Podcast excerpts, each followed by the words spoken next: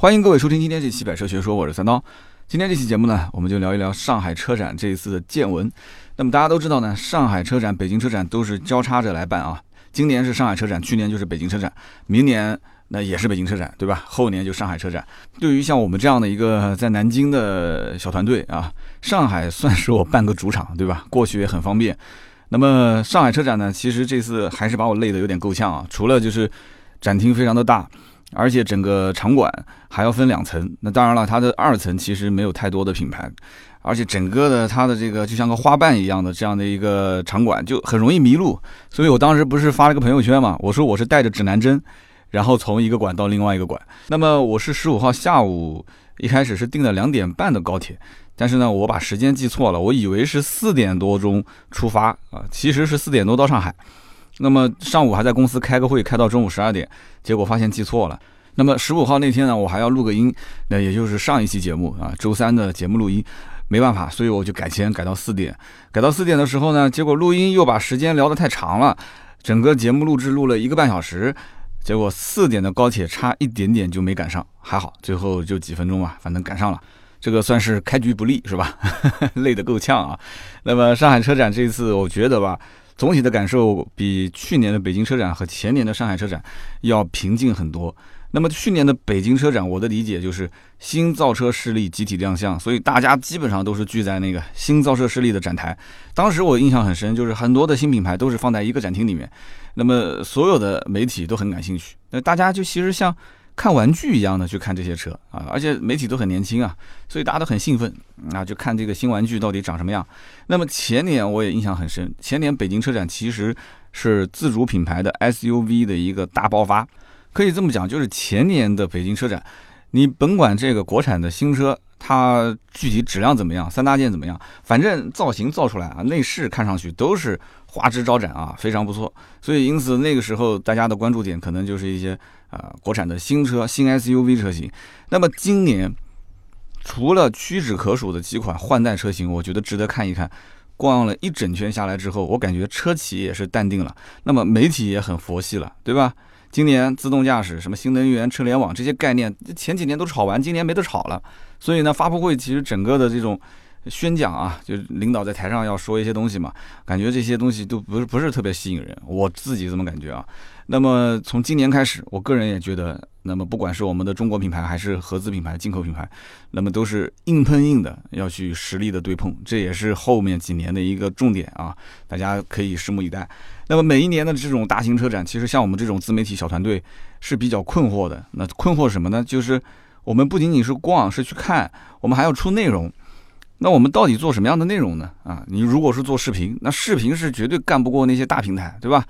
你像汽车之家啊、新浪啊这些，他们现场拍摄，现场就有办公的这个呃媒体的工作区，所以他们可以这边拍完，马上安排人去把这个内存卡去送到媒体的这个办公区，然后直接就可以编辑图文，甚至就制作视频上传。那么我们曾经也做过视频、做过图文、做过直播。那么我们最终一圈研究下来，我发现。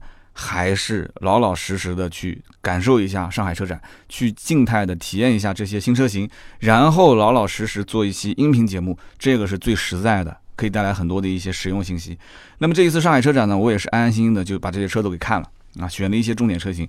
那么大家很多一些车型可能还没有看到实车，因为还没上市，或者是刚刚才上市。那么很快在各个 4S 店应该就能看到，甚至也可以买到。那么我就先静态体验一下，说说我的感受。我觉得这个才是最实在的。那么我现在目前的状态呢，就是把我的手机翻开，啊，然后把我的手机相册从前到后按照顺序给它排个序，然后把这些车型，我们就按照我的逛展馆的这个顺序一个一个挨着说。我们也不按什么轿车啊、SUV 啊、进口合资还是国产，我们不按这个顺序来，我就按照我的照片、我的逛展馆的这个顺序，一个一个的就跟大家简单的去聊一聊，好不好？那么当时我准备进展馆的时候，有一个小插曲，就是我路过了一个电子屏幕。那么这一块电子屏上面呢，就不停地滚动各种各样的车型的一个保值率的排行榜。哎，我觉得挺有意思的，我就看了一会儿。那我本身自己也在做二手车，我以前在做二手车的时候，我曾经关注过一个网站叫第一车网。那现在这个网站我不知道还在不在了啊？第一车网曾经就发布过一个叫做蓝本价。这个蓝本价其实就相当于是现在的二手车的评估系统，呃，只不过那个时候叫做蓝本啊，就是说一台车从它呃这个上市开始到每一年的折旧的比率是多少。那么以前的话，我还注册了那个网站，注册之后它就会呃每隔半年给我发一本小册子，这个小册子里面就涵盖了很多车型，然后有一张表格，对吧？你就可以去对比哪一年这个车保值率是多少。但是呢，作为一个二手车的从业人员，如果说你要按照这个小册子去参考蓝本价的价格去收车，那基本上你肯定是血本无归啊！为什么这么说？因为一台车一台车的车况不同，对吧？一车一亿，而且它新车的行情也是在变动的，因此这个蓝本价我觉得也仅仅只是有一定的参考意义而已啊！我只是觉得很有趣。我看到这个屏幕上面写的叫做“中国汽车金融暨保值率研究委员会”，我当时还在感慨，我说有这个委员会吗？啊，很神奇的一个委员会，这什么组织？从来没听说过啊！大家有听说过吗？保值率研究委员会啊。那么这是个小插曲。那么进展厅的时候，我看到的第一个展台是什么车呢？啊，这个车子品牌，我觉得应该说这个企业的品牌是比较不知名的，叫做合众汽车。那么我一看这是一个新的造车势力，对吧？那混到今天都没什么知名度嘛，我就准备不看了，我转身就走了。但是就在这个时候啊，我看到这个台上有一个妹妹啊正在直播，哎，那我说那我就过去听听吧，听听这个妹妹在说些什么。那么结果听了一会儿，我才知道，哎呀，原来这个合众汽车就是造那个哪吒 Number One 啊哪吒的这样的一个公司。那虽然我知道这个哪吒这个车啊，但是我从来没有见过这个车，所以我就寻思在展台上面找一找啊，这哪吒到底长什么样。结果这个哪吒没找出来，啊，找找来了一个工穿工作服的小哥，那我就问这个小哥几个问题，我说，哎，这个哪吒怎么今天没有在展台上展示啊？其实我感觉当时我提这句话的时候，这个哥们儿脸色已经有点不对了。他说啊，这个对不起，我们今天不展示哪吒，我们是啊展示新车，这个台上那台。我说这这车叫什么叫 U 吗？因为这台车上面写的是叫 Nice to meet you 啊，这个车这名字前面那个牌子挂的就是一个 U。他说：“啊，你也可以说他叫 U，也可以说是合纵 U。就这个哥们儿说话的时候，眼神是没有看着我的，他一直是朝着正前方的台台上。不知道是因为我个子比他矮，还是什么原因啊？就这种其实说话是非常不礼貌的啊。那么我就问他，我说这个台上的合众的 U 跟那个哪吒之间是怎么个定位呢？啊，然后这车大概定价是多少钱呢？然后包括台下还有一辆概念车，叫做什么？” Jurek 啊，反正 E U R E K I 啊，就不知道怎么读这个叫 Jurek 零二。我问他，我说这个车是什么时候量产啊？一看就是个概念车嘛，就可能是我的问题问的有点多了啊。这哥们儿有点着急啊，当时说话的语调都都都有点爱理不理的啊，就有点这个调调子提的有点高啊。所以当时我觉得我这个问题可能问的有点太犀利了，还是还是怎么回事啊？他回答回复的也是比较含糊其辞。啊，所以我我我就想算了，那就逛逛别的吧，对吧？这个就别到时候还没开始逛呢，就出了什么乱子啊！我就定了定神哈，我就继续逛下面的这个品牌了。那么上午的发布会比较多，那么虽然我们也不是什么大媒体，但是我们也接到了几个邀请。那么既然厂家邀请嘛，就去看一看他们的发布会。所以上午的逛展的顺序基本上是挨着这个发布会顺序走。那么我当时到了。这个长安福特的发布会的现场，福特其实没有什么新车这一次，但是呢，它正对面有一个全新的荣放正在展示，就是丰田的展台，所以当时这边福特的发布会还没结束嘛，我就去对面的这个荣放啊去看了啊，就是其实就是 RAV4 一汽丰田。RAV4 这个车呢，我觉得很奇怪，为什么卖了这么多年就突然取了一个荣放这个名字，就非常的土，真的是非常的土。那么，就就这个改名字的事情，我一直没想通，这是个谜啊！我当时第一眼看到这个全新的荣放，它是 TNGA 架构下的一个新产品啊，我感觉这个外观怎么看怎么像斯巴鲁的森林人啊！照片在我们后期的这个微信订阅号“百车全说”上面会发出来，大家也可以去感受一下。我不知道为什么，因为这个车子现在这个造型更加的狂野了，就不太像是一台就是。呃，在城市里面穿梭的这么一个 SUV 车型，就感觉有点硬派越野的感觉。那么这个车的颜色也是那种灰不灰绿不绿的，就是当时眼前的那辆展车。我估计可能跟这个颜色很大关系，因为斯巴鲁的森林人的主打色就是那个灰不灰绿不绿的颜色。那么我当时在想，这一方面可能是造型，对吧？以前的 RAV4 相当于是这个城市游荡的务实青年，你现在眼前这台车明显就是一个行走天涯的浪子，是吧？然后我觉得这个车子反正造型改的我有一点不太能接受啊，我还是喜欢以前那种 RAV4 的感觉。然后我看了一眼内饰，呃，展车它这个门是不可以打开的，所以我就隔着玻璃拍嘛。我看了一下内饰，这个内饰其实也没什么特色，我感觉就跟我之前看到的那个卡罗拉的新款，包括雷凌的新款的内饰差不多。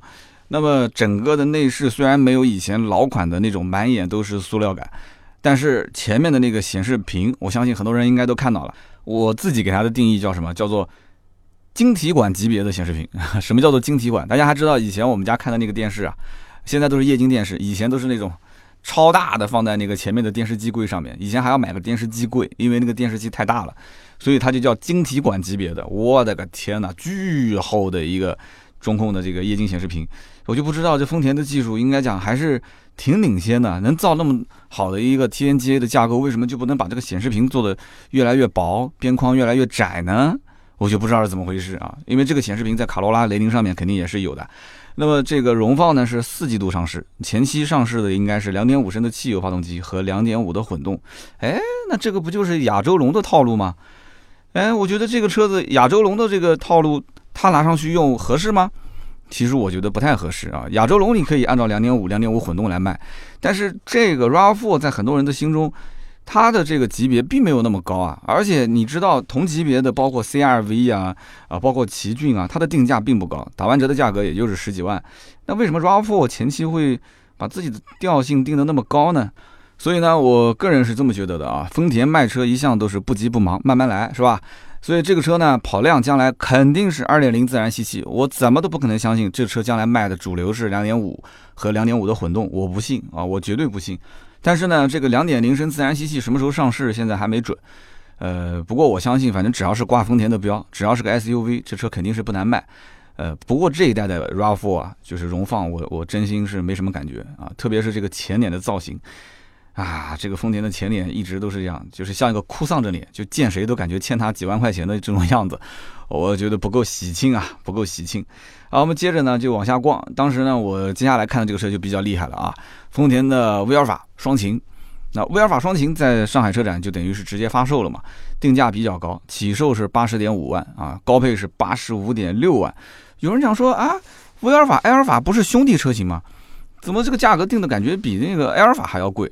啊，这个车可就有意思了啊！我就跟大家好好说一说，一汽丰田的经销商其实是指望这个车挣钱的。那么销售顾问其实很多都已经培训回来了。那么这个车现在陆陆续续也会往 4S 店发展车。那么你为什么要挣钱？因为广汽丰田的埃尔法卖了这么多年，它那个赚的真的是手都发酸啊，让人很眼红啊！一台中规版的埃尔法，轻轻松松可以加价二十五到三十万，而且这个加价的现金啊，还是很多是不开票的。啊，这次这个事件出来之后，我估计他可能不太敢不开票了啊。但是二十五到三十万这个金额加价的金额，你想，我觉得是可以直接把一个丰田店的销售部一个月工资给发清了 啊。所以对于这个车，就是丰田的威尔法、埃尔法的兄弟车型，一汽丰田的经销商其实他是想挣钱的。但是我跟他们沟通过之后呢，我发现经销商呢是有喜有忧啊，是什么意思呢？喜的就是这个威尔法比埃尔法更加的运动。造型更加的犀利，对吧？就是有人讲说，在日本开这个埃尔法的都是有钱人，但是开威尔法的啊，都是这个像比方说山口组啊这一类的人。所以这个威尔法的造型更犀利，那么年轻人肯定更喜欢，对吧？但是它优什么呢？它其实优的就是年轻人是喜欢，但是钱是不是在年轻人的手上？你要知道，很多这些啊看埃尔法的这些客户，他其实真正来付钱的都是他老爸啊，老爸看完之后点头，这个车才能买。因为老爸觉得说这车自己也能开啊，是吧？但是威尔法这个车是不是能过老爸这一关、老妈这一关？那这个可能就要打个问号了。而且，其实，在很多年轻人眼中，埃尔法这个车本身就是一台保姆车。你这个威尔法这么犀利，是不是一件好事？这个还两说。那么还有一个最关键的一点就是，威尔法只有2.5的混动版本，没有3.5 V6 的引擎。啊，二点五的混动，大家都知道，这是一个四缸的发动机。那么要知道，买埃尔法的老板，那都是土豪中的战斗机啊，就不是说有钱就能买。很多这些人都是要能接受加价，并且还得有个司机的前提下才会买这个车，对吧？那么这一部分的人群，其实买埃尔法，它有个很大的这个心理的暗示，就是我买这个车，其实跟自己做生意的这些老板，他们都很清楚，对吧？他们可能也考虑过这个车，但他们不愿意加价，或者说他们平时也没有这种实际的保姆车的需求。那么自己跟做生意的这些什么张老板、王老板，他们在一起聊天啊，在一起玩的时候，如果他们都买的是三点五 V 六的埃尔法，而我买的是个二点五的混动，这个你不觉得是矮半截吗？啊，是不是有这种感觉？那么你觉得这个级别的老板他是为了省那么点油钱吗？那肯定不是吗？是不是？而且最关键的是，二点五的混动卖的竟然比三点五的 V 六还要贵。我刚刚前面说了，起售是八十万零五千，高配是八十五万六。那么一汽丰田的这个威尔法价格公布之后，紧跟着两天之后，四月十八号，呃，广汽丰田的埃尔法它也公布了它的混动版的价格，跟威尔法的价格是一模一样。那么这就有意思了啊，这就有意思。我就问了当时一汽丰田的这个管理层，我问他，我说这个车你们当时预期的定价大概是多少？现在这个定价你觉得是高了多少？人家是这么回我的，高了二十万，高了二十万啊，兄弟们。他说我们以前是这么推断的。你想，丰田的埃尔法这个车，两点四升以前是有过这个排量，对吧？那么之前的两点四的这个四缸的引擎，也就是卖五十多万。那么现在是一个混动版本，混动版本就算贵十来万吧，那也就是卖六十多万。谁知道现在起售要八十多万，一个四缸引擎的混动的两点五卖八十多万，他当时就就觉得说很夸张啊，就是这是一汽丰田的管理层自己跟我亲口所说的啊。我当时就笑了嘛，我就说，其实吧，这个你的意思就是厂家其实就把加价的钱直接放到官方的零售价里面去了，对吧？厂家挣到钱了，然后他就在那边嘿嘿的笑啊，一边笑一边点头啊。大家都是觉得这个车应该是定个六十多万、七十万到头了吧？但是结果这车定价起步就八十多万啊，一步就干到八十多万，所以他就很尴尬啊。然后他跟我说，这个即使是八十多万。你觉得这个车买它会不加价吗？啊，这个问题你问我，我说那肯定是要看市场行情啊，看你们每一年能配多少台车。他跟我说这个车子大概一个月能配到一到两台，一年大概能配个二十台左右吧。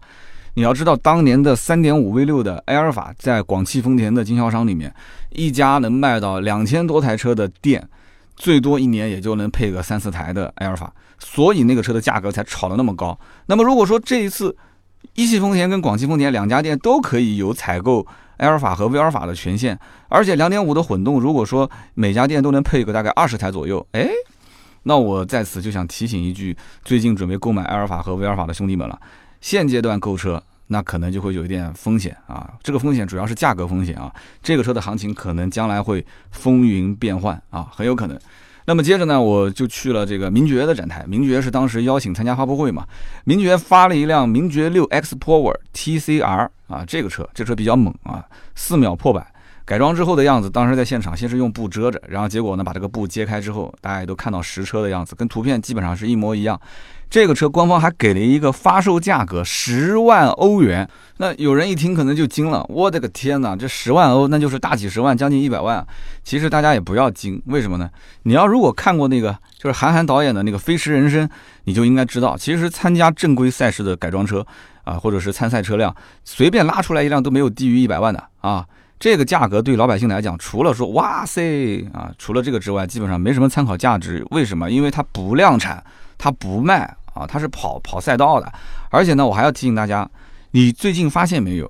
你看那个领克，先是发布了这个领克零三五百二十八匹马力的版本，然后又发了三百五十匹的版本，然后又说我要去打这个 WTRC 的赛事，这个其实套路就是国外汽车品牌打造一款运动型轿车的一个完整的流程，啊，先用一个精神图腾的产品啊树立膜拜的对象，然后再用一款高性能的产品少量的量产。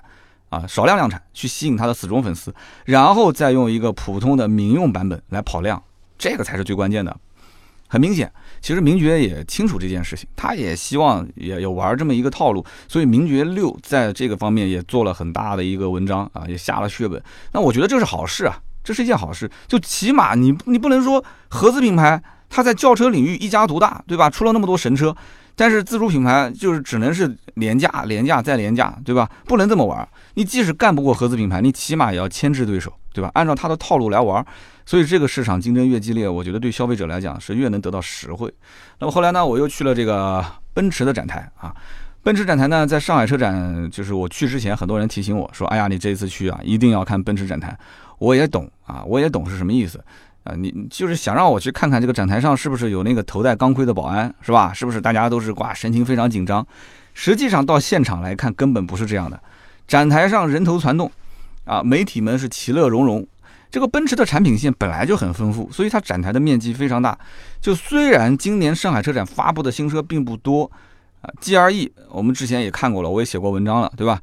然后这个 GRB 的概念车是围起来不让看，然后就是这个。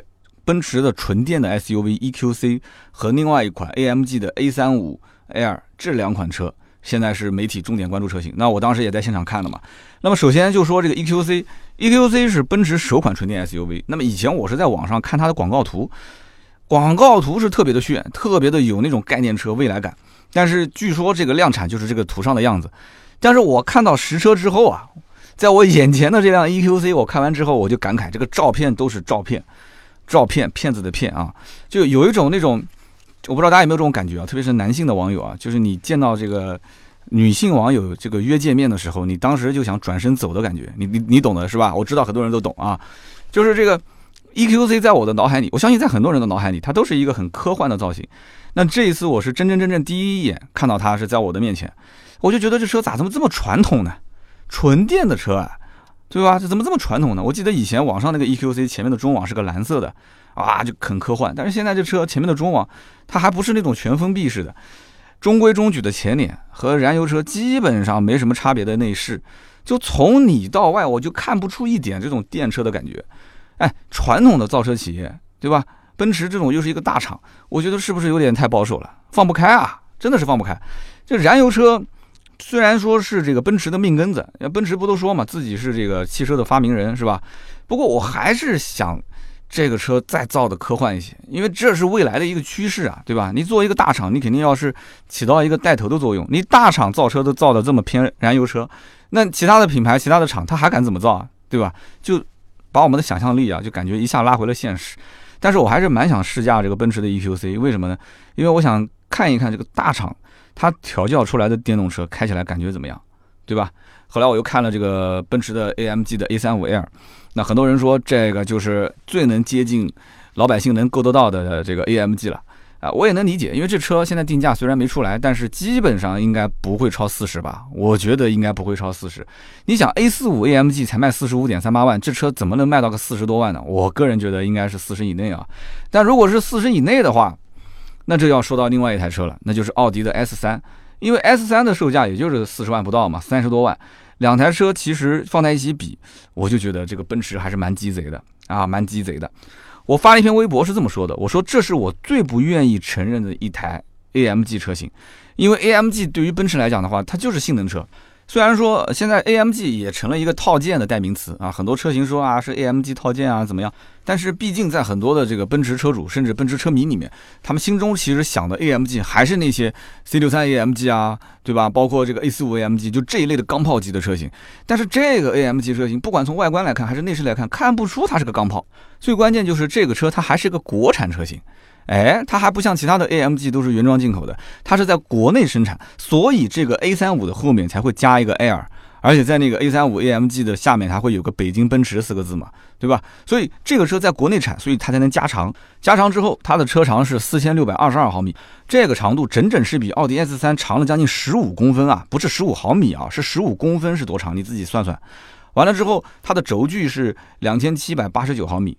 S 三是两千六百二十八毫米，也是长了整整是十六公分，所以两个车一比，你会觉得说它根本就不像是一个级别的。但是这两个车其实定价又，我觉得应该是在一个级别，因为它售价还没出来嘛。然后你再看这个车型，它的动力三百零六匹对比 S 三的两百九十匹，买性能车的人动力他一定是会看的，对吧？那么 A35L 的话也是高出不少，所以这两台车子你再看它们俩的加速度，其实一个四秒九，一个四秒八，差别不大。但是这两个车，你知道前面的奔驰是挂着 AMG 的标，后面的奥迪是挂着 S 的标。虽然说 S3 是原装进口的，这个车是有北京奔驰四个字，但是没关系啊，你买回去自己把它抠了不就行了嘛，对吧？自己骗自己嘛。但是这两个车子，它就很多人会觉得不在一个价位，就理论上来讲，很多。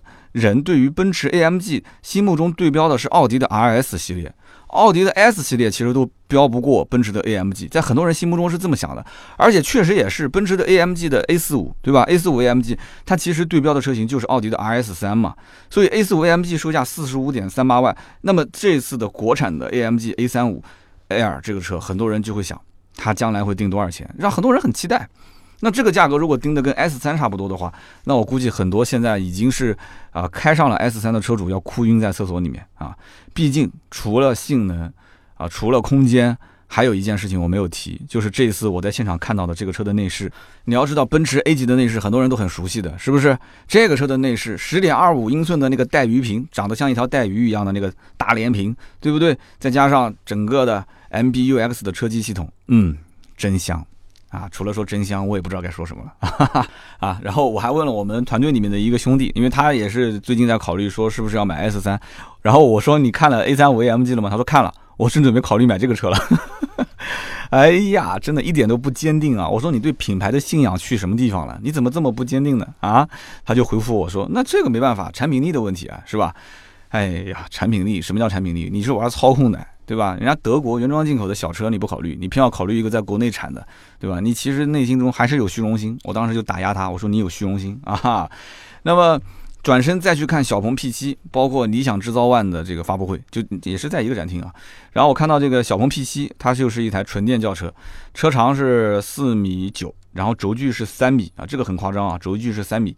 然后再加上呢，NEDC 的续航是六百公里，双电机四驱啊。这个品牌也当时是邀请过来看了一下它的发布会，但是这个车子的现场的这个展车是贴着黑色的窗户纸，暂时是看不到车内。但是这些数据公布出来之后，我觉得还是蛮吓人的啊。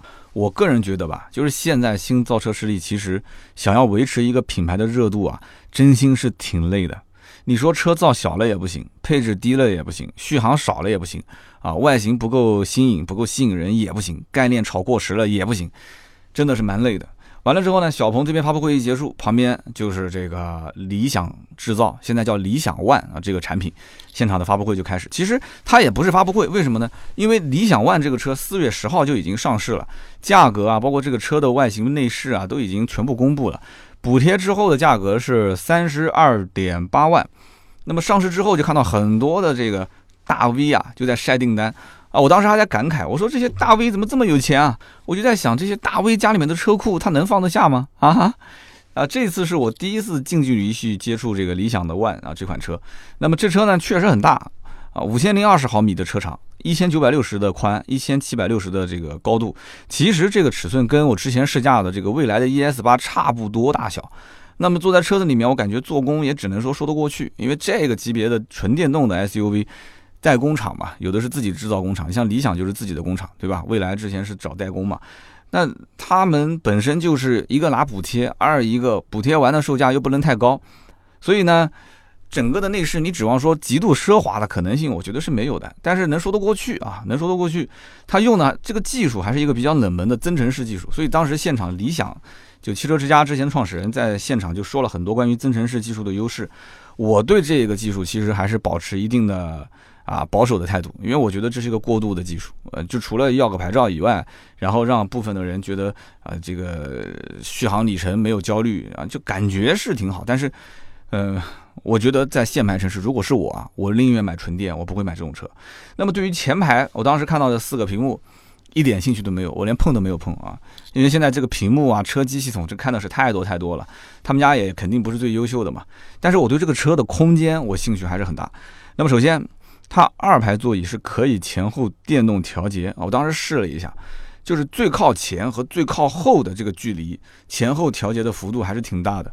那么这样一来的话，其实它的二排和三排的空间就可以有一个比较好的规划。那么最往前和最往后的两张照片我也是拍了，然后回头也会发到我们的订阅号上面。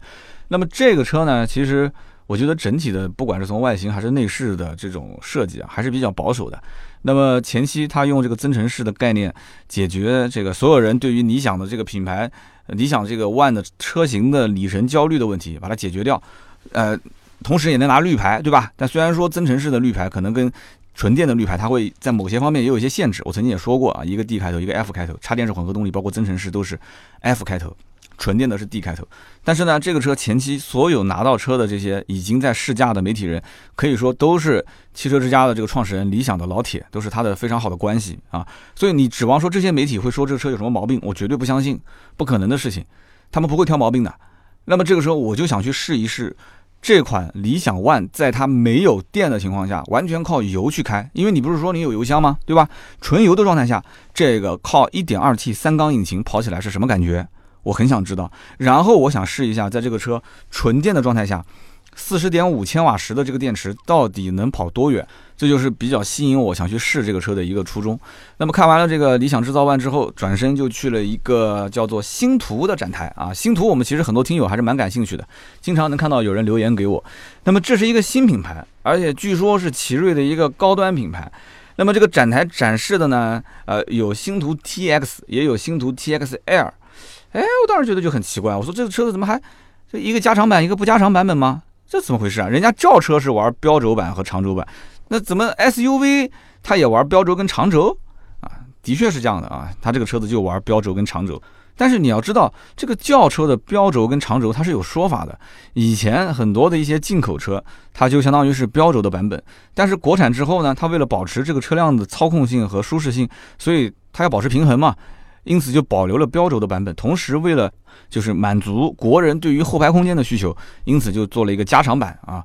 但是这个车它本来就是个国产 SUV，而且 SUV 的车主一般也不谈操控，对吧？那为什么还要出一个标轴版，再出个长轴版呢？我觉得就很很搞不懂啊，怎么回事？那么星途你要说是奇瑞的高端，这车外观看起来确实比瑞虎的系列要洋气一些，但是你拉开车门，这整个的内饰这个氛围也很一般啊，就包括内饰的用料材质啊、做工啊，就感觉完全不像这个长城的魏。啊，和这个哈佛之间的关系，或者是领克和吉利之间的关系，我觉得完全就不像。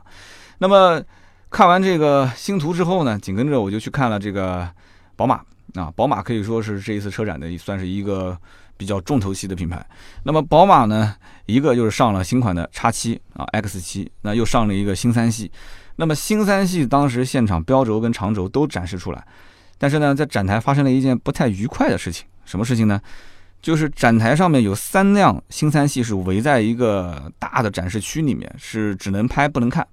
那么有一辆的这个新三系是在旁边，是可以让媒体拍摄和进这个车内去体验的。但是我当时去的时候可能是不巧，这个车内坐了两位女士，这两位女士我也不知道是谁。左边主驾驶那一位可能是一个领导吧，反正就是看他憋了一个工作人员的这个牌子嘛。那么右边这一位我不知道是谁。也是个女生，两个人在前面巴拉巴拉巴拉说了好长时间，后排坐了三个，好像是摄影师，但是也没拍照，就抱着个相机，就是就在前面看。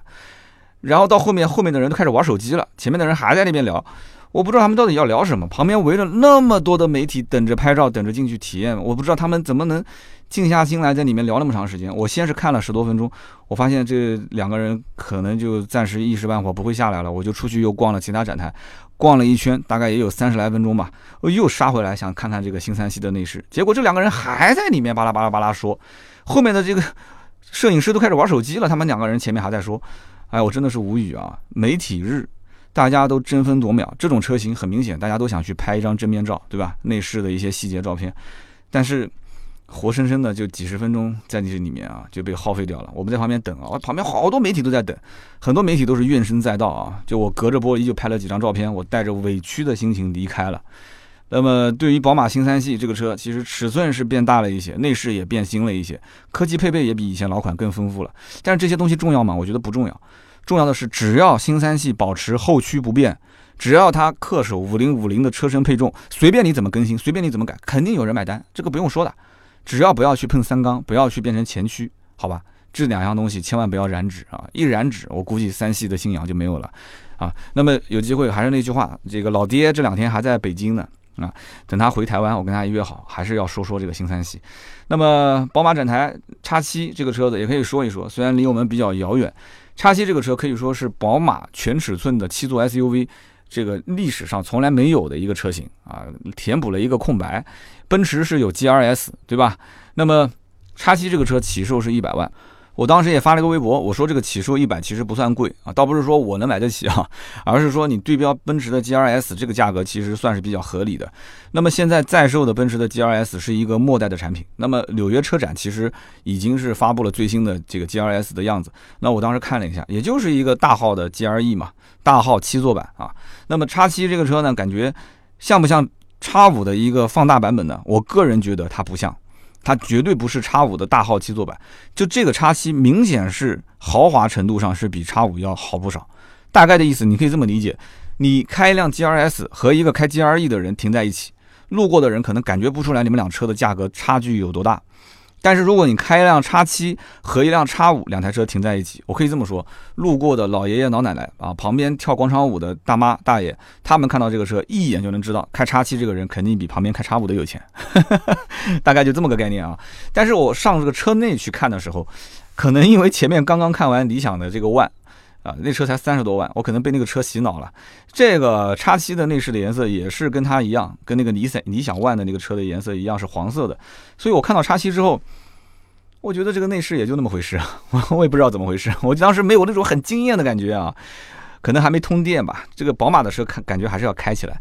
我反而是对这个车的二排空间、三排空间，我想拿它去做个对比啊，我想拿它去做个体验。因为 G R S 我之前在奔驰展厅就前不久看 G R E 的时候，我也去试了一下。呃，怎么说呢？感觉这个空间吧也还好，因为这种全尺寸的 S U V 三排空间，它其实不是鸡肋，它三排空间真的还是利用率挺高的。那当然了，这两个车。就我刚刚说这个车子，我感觉一上去啊，跟这个理想制造 ONE 也差不多。呃，这是开玩笑的话，这两个完全不就不是一个级别的竞争对手，就只是说尺寸上来讲，而且尺寸其实也比理想制造 ONE 要大啊。就是我觉得吧，我们车行之前也卖过几台奔驰 GLS，就是我跟大家去分析一下这一类的客户，这一类客户有个特点，就是他们手上有一百万，想要买一台既可以商务接待又可以平时自己开的车，啊。所以他们这些人拿着一百万去看看什么呢？一开始可能会想买丰田埃尔法，啊，真的是这样的，很多人就是去看丰田埃尔法。有人讲埃尔法跟 G L S 根本就不是一个车，你不要这么认为。很多老板拿一百万买 M P V 也可以，买轿车也可以，买越野车也可以。但是呢，买个丰田埃尔法，其实他会发现这个埃尔法虽然是七座，对吧？商务接待也不错，但是要加价加几十万，挤得心里面不甘心。而且这个车平时开出去的话，你又不能代步嘛。你肯定要找个司机，嗯，哪有那么多老板天天带着司机跑，是不是？所以说，一百万如果他要去看 SUV 的话，豪华品牌大七座 SUV 其实没有多少啊。BBA 里面你看了一圈，你发现也就是一个 GLS，所以宝马一直没有这方面的车型是个遗憾。那么现在这个级别就有了嘛，对不对？宝马有了七座的全尺寸的大型的 SUV，那就是这个叉七。那么奔驰有 GLS，宝马有叉七，从现在开始，等于说这个级别就开始有竞争了。是不是？那这个级别开始有竞争，其实是件好事啊。只不过这件事情好像离我们 还是比较遥远，是不是？那么这个奔驰、宝马都看了，那肯定要去我的老东家，就是奥迪去看一看。奥迪呢，我只看了新 Q 三。那么现在这个老款的 Q 三在 4S 店卖的是啊，真的是非常火热。为什么呢？因为价格便宜啊！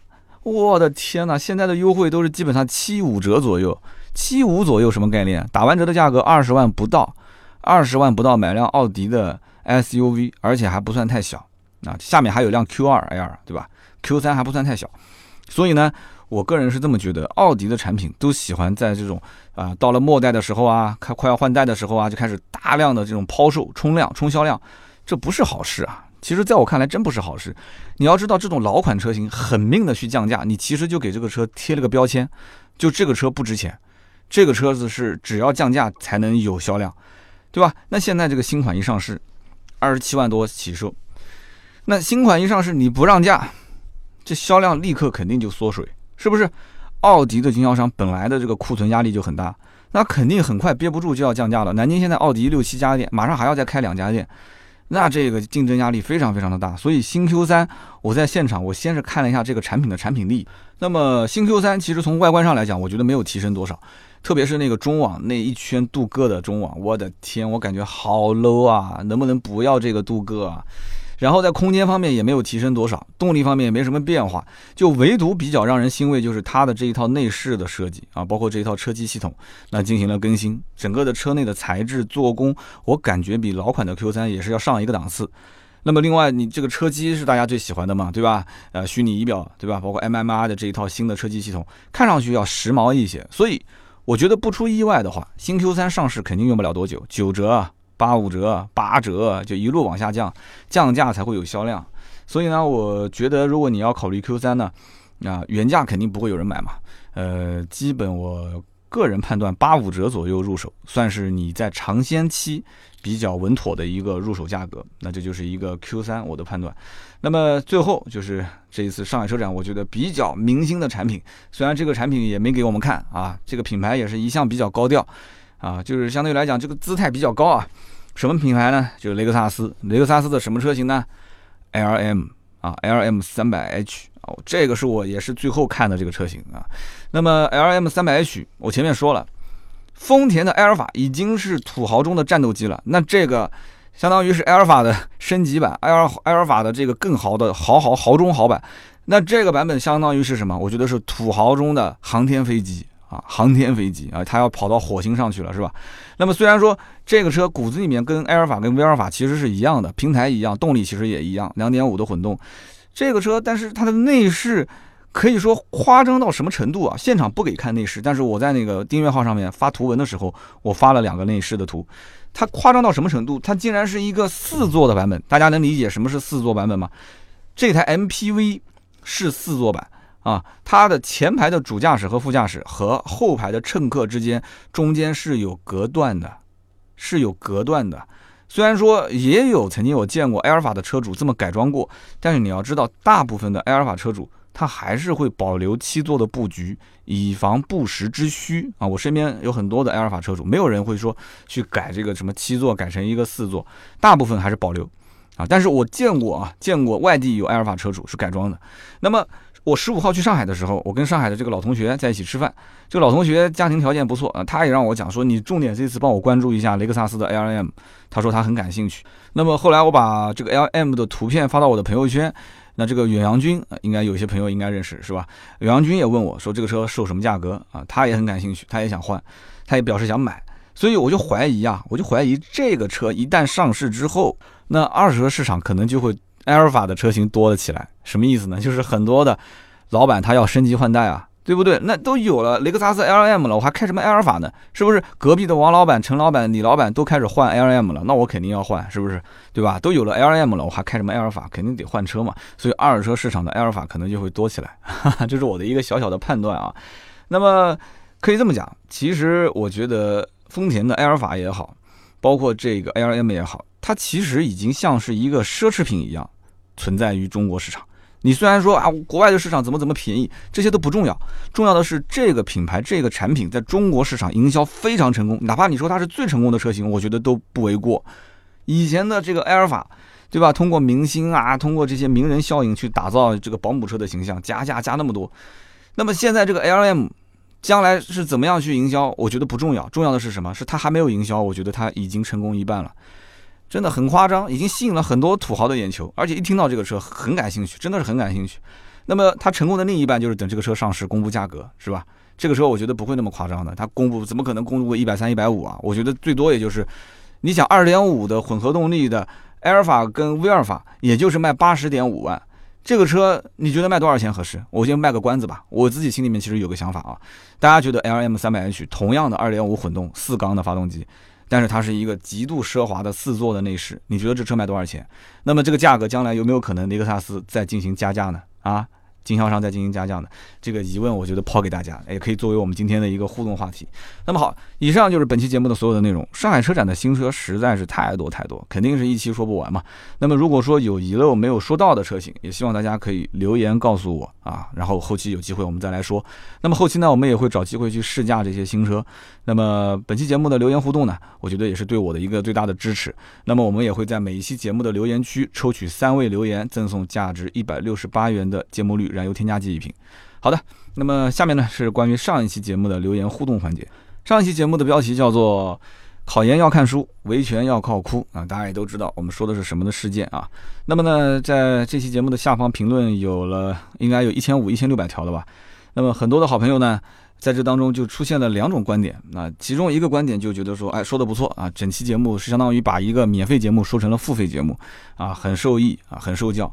那么也有很多一些人，他们觉得说三刀，你避重就轻，你没有说到这里面的一些黑幕，你没有帮消费者在我消费者的角度去进行如何维权，如何帮我们去避免这些坑，从这个观点出发去讲解这里面的东西，我很失望。那么这两个观点呢，也是在我节目录制之前啊，我其实心中已经有数了。为什么呢？整期节目其实我并没有提品牌，是吧？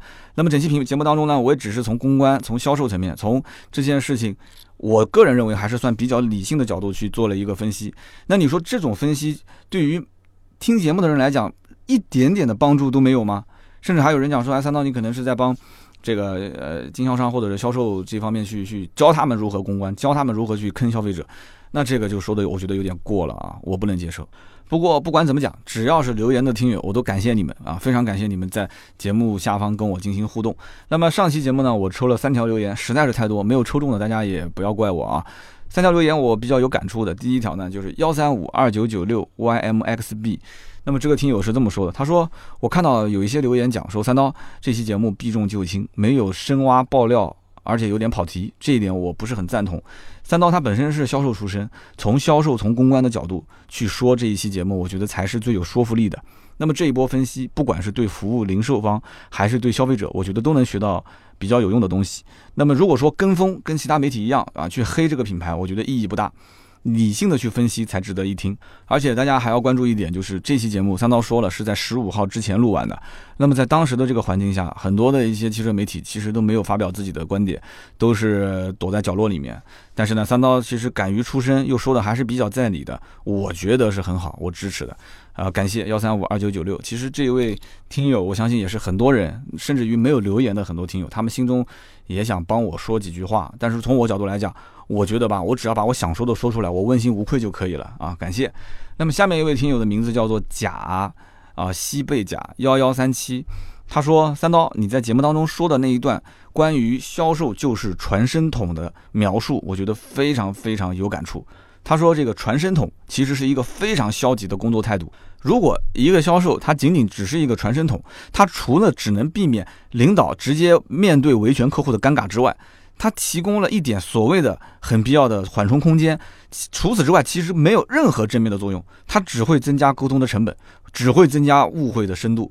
其实每一个销售最好能做到什么样呢？就是这个问题到我为止。”啊，当然了，这个问题到为止也需要有很多的配合，比方说需要有一些激励的制度，是吧？需要领导自己言传身教，你不要老是甩锅啊，甩锅给那些在前面冲锋陷阵的人。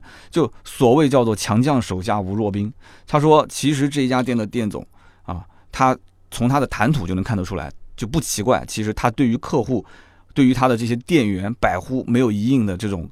这种氛围，他是能，就是消费者能感觉得出来。他说这是一个四 S 店的悲哀，就是不能把大事化小，也是店员的悲哀。初入职场就学了一身坏的习惯，对吧？以后的职场的发展其实可能也不容乐观。所以这期节目，他说我听的很有感触。那么我觉得在我们的留言区当中，有很多都是从事跟销售相关行业的，各种各样的行业都有。而且我节目中不是也举了那个搬实木家具的例子嘛？那也有人讲说，哎，我就是做这个家具行业的，还有做珠宝行业的，还有做那个各种各样的工程机械的。那这个节目，我觉得我传播出去之后，我能让很多同行产生共鸣，我也是很欣慰啊。说了一些我的观点，大家都是哎说，哎，对对对，我觉得你说的是有有道理的，我真的是很感慨。感谢你的留言。那么下面一位天友叫做 A 先生天域啊，那么他是这么说的，他说的非常好，他说。今天这期节目听完之后啊，我想起了曼德拉《漫漫人生路》这里面的一句话：如果天空总是黑暗的，那就摸黑生存；如果发出声音是危险的，那就保持沉默；如果自觉无力发光，那就蜷伏于墙角。但是不要因为习惯了黑暗就为黑暗辩护，也不要为了自己的苟且而得意，不要讽刺那些比自己更勇敢的人们。我们可以卑微如尘土，但不可以扭曲如蛆虫啊！他就引用了这个曼德拉的《漫漫人生路》的这样的一段语句，我觉得说的非常的好。那么他说，奔驰门事件有这样一个结果已经很好了。我们不是当事人，我们凭什么要他一探到底？当他独自承受压力的时候，承受污蔑的时候，我们能够感同身受吗？所以这一次的这个硕士小姐姐已经做到了很多人无法做到的事情。真正的所谓平权，需要的从来不是一个人的战斗，而是一个又一个的人站起来。小姐姐开了先河，那当然了，希望大家也是以一个平和的心态去观之。这段话我觉得说的非常好，非常在理啊，产生了很强的共鸣。所以呢，我觉得我们的听友当中，真的在每一次听节目的时候，大家也会产生一些思考。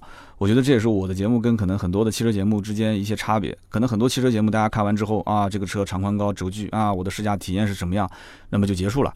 但是呢，我们在聊节目的过程中，我一直也是会，呃，写节目的提纲之前会思考很多的问题，就是怎么能把它和我的一些思想结合在一起，那么能够让大家跟我产生一些共鸣。虽然有的时候呢，我这个人啰嗦啊，我这人真的很啰嗦，平时讲话也是。有的时候跟别人吃饭，我觉得没什么重要的事情，对吧？六点半开始吃饭，八点钟就结束了。但是往往到最后就变成我一个人脱口秀啊，噼里啪啦噼里啪啦说，说到晚上十点十一点，对吧？可能在座的这些哥们儿也也不一定想听，也可能我回到家里面，甚至刀嫂还要把我骂一顿，说你吃个饭怎么能吃那么长时间？我自己其实也说话说多了也疲惫，但是我就想说啊。因为我看得多，听得多，所以我就有很多东西想跟大家表达。这可能也是一个人的天性吧，就一个人的个性所为。